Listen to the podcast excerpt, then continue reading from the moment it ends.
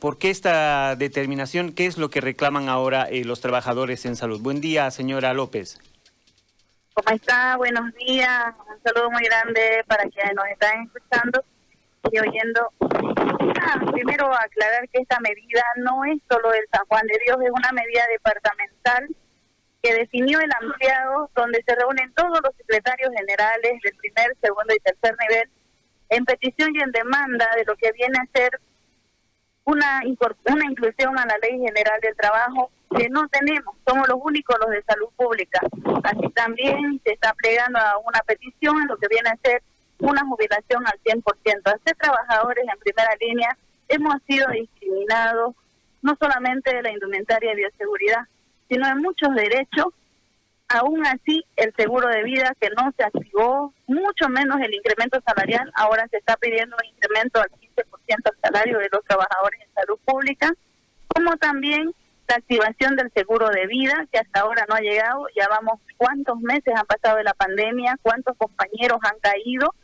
Lamentablemente no se ha cumplido, son simplemente compromisos que mencionaron a través de medios de comunicación y dentro de las otras demandas internas que tenemos dentro de los hospitales, viene a ser a la continuidad de las jornadas de 12 horas, toda vez que los trabajadores en salud hemos tenido bajas contundentes en los, en los diferentes servicios, tercer, segundo nivel, y se ha pedido de que esto se mantenga, porque todavía el riesgo no ha pasado. El mismo director del sede ha indicado que hay un rebrote y hay que mantener, todavía hay que, hay que tener las prevenciones y la contención, en los, especialmente en los hospitales. Sin embargo, ya hemos visto de la petición de la ministra que todos volvamos a la normalidad. Creo que es un riesgo muy grande que expone la ministra de Salud a los trabajadores. Otro punto es la continuidad de las licencias especiales. Tenemos un grupo de riesgo dentro de nuestros hospitales que debemos cuidar y precautelar su salud. También se está exigiendo el tema de la habilitación del 10% del presupuesto, la ley financiera para la salud, esto seremos fiscalizadores de los trabajadores porque ya no queremos que se vaya a beneficiar, como ha venido en la compra de respiradores que han, han sido sin uso, sino más al contrario, en equipamiento, en recursos humanos, en lo que viene a ser infraestructura, insumos, medicamentos en lo que necesita la población.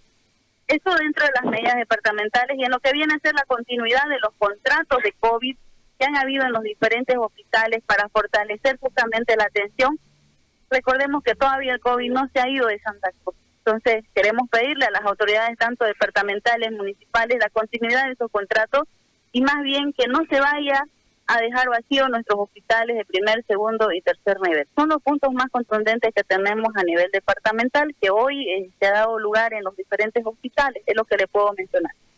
Ahora, ¿se ha hecho conocer estas eh, peticiones a las autoridades y ha tenido respuesta a esto?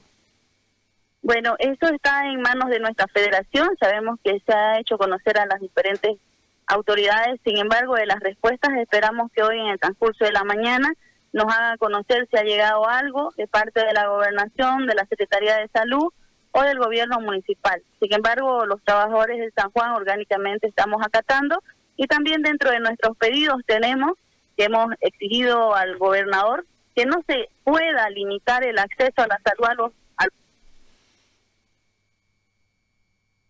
¿Aló?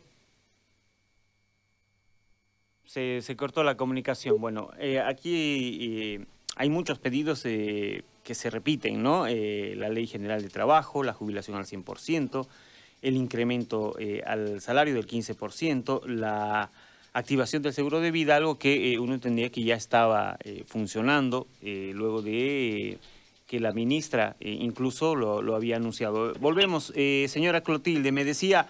Eh, ¿Cuáles son las exigencias a la gobernación? Tenemos nosotros una petición. No puede ser posible que dentro de nuestra institución se limite, se restrinja la atención a los demás, donde se exija que el resultado de COVID debe ser por el San de Dios. Le hemos pedido que se habilite una categoría, una rebaja. Resulta que las pruebas de COVID por hisopado, por quimioluminiscencia son 400 bolivianos y 350 prueba rápida y una, una cualitativa. Sin eso el paciente no puede ser atendido, no tiene derecho a rebaja. En la emergencia no puede ser ingresado el paciente ni aquellos que vienen referidos de otros hospitales.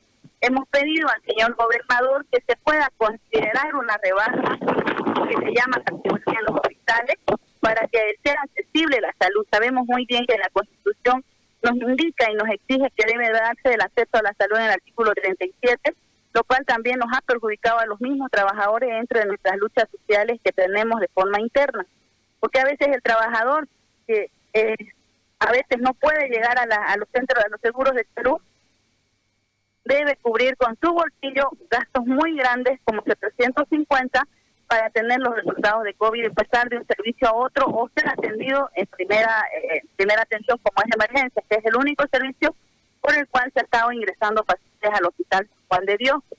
No entendemos cuál ha sido la situación de parte de la gerencia porque no ha sabido explicarnos el día de ayer en la reunión, pero hemos ratificado los trabajadores que no solamente velamos por nuestros derechos, sino también por esa población, porque nos duele verlos ahí en cola y a veces sin recursos económicos o abandonados por los mismos familiares por la falta de dinero de poder pagar estos laboratorios que ni siquiera se permite a los de afuera. Sí o sí debe ser solo realizado en el San Juan de Dios. Y aparte tenemos cumplimiento a nuestros convenios internos que tenemos con la Secretaría de Salud, prácticamente con la gobernación. Eh, señora Clotilde, eh, los contratos que eh, uno entiende terminaron en septiembre, ¿cuántos son? ¿Cuántos son los que reclaman para que pueda continuar este trabajo? Bueno, tenemos entendido que son más de 700 contratos en todo el departamento de Santa Cruz. Entonces, al tener una baja de ese personal, hay una sobrecarga en los diferentes servicios. No olvidemos que hay bajas todavía de los trabajadores, compañeros de base que han tenido escuelas que no están pudiendo volver, que siguen todavía con bajas médicas, y otros que se han visto obligados a estar este, dentro de lo que vienen a ser como grupo de riesgo, a estar con licencias especiales, que están ahora obligados con la resolución de la ministra a volver. Pero no significa que van a dar un trabajo al 100%, no van el mismo rendimiento por el mismo hecho de la Entonces, son trabajadores en los diferentes hospitales, eh, tanto que estarían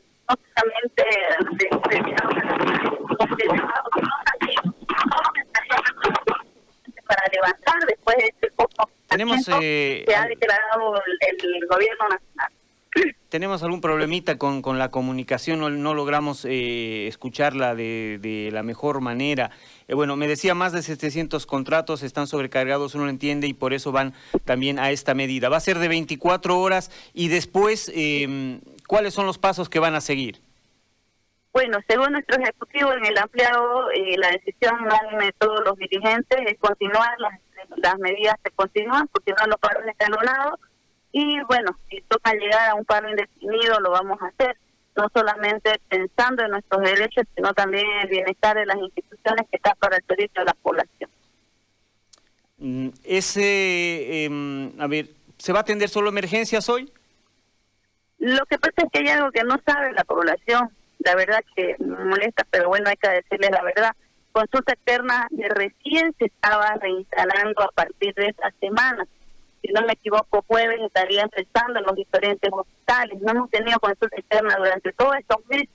Entonces, no, lo único que no se va a dejar de atender eh, es emergencia, las salas de internación, o perdón, lo que se estaría suspendiendo en todo caso es solamente las cirugías programadas que tenemos en los quirófanos y en los centros de salud son centros de atención solo mantienen emergencia y así recibían eh, otro tipo de, pacientes entonces solamente se va a atender a emergencias en los primeros, segundos niveles y terceros, pero el tercero se califica más porque depende de lo que son sus cirugías programadas, porque consulta externa no tiene. Son dos servicios que llegan a parar cuando existen paro, tanto de trabajadores como de profesionales de base. Muy bien, señora Clotilde, gracias por esta información. Vamos a estar pendientes de lo que suceda con esta, eh, estas medidas que han tomado eh, y que obviamente eh, uno espera que tengan respuesta pronta para que el sistema de salud vuelva a funcionar para beneficio de la población. Gracias, señora Clotilde. No a ustedes y las disculpas a la población. Gracias. Ahí estaba la señora Clotilde López, secretaria general de Trabajadores del Hospital San Juan de Dios.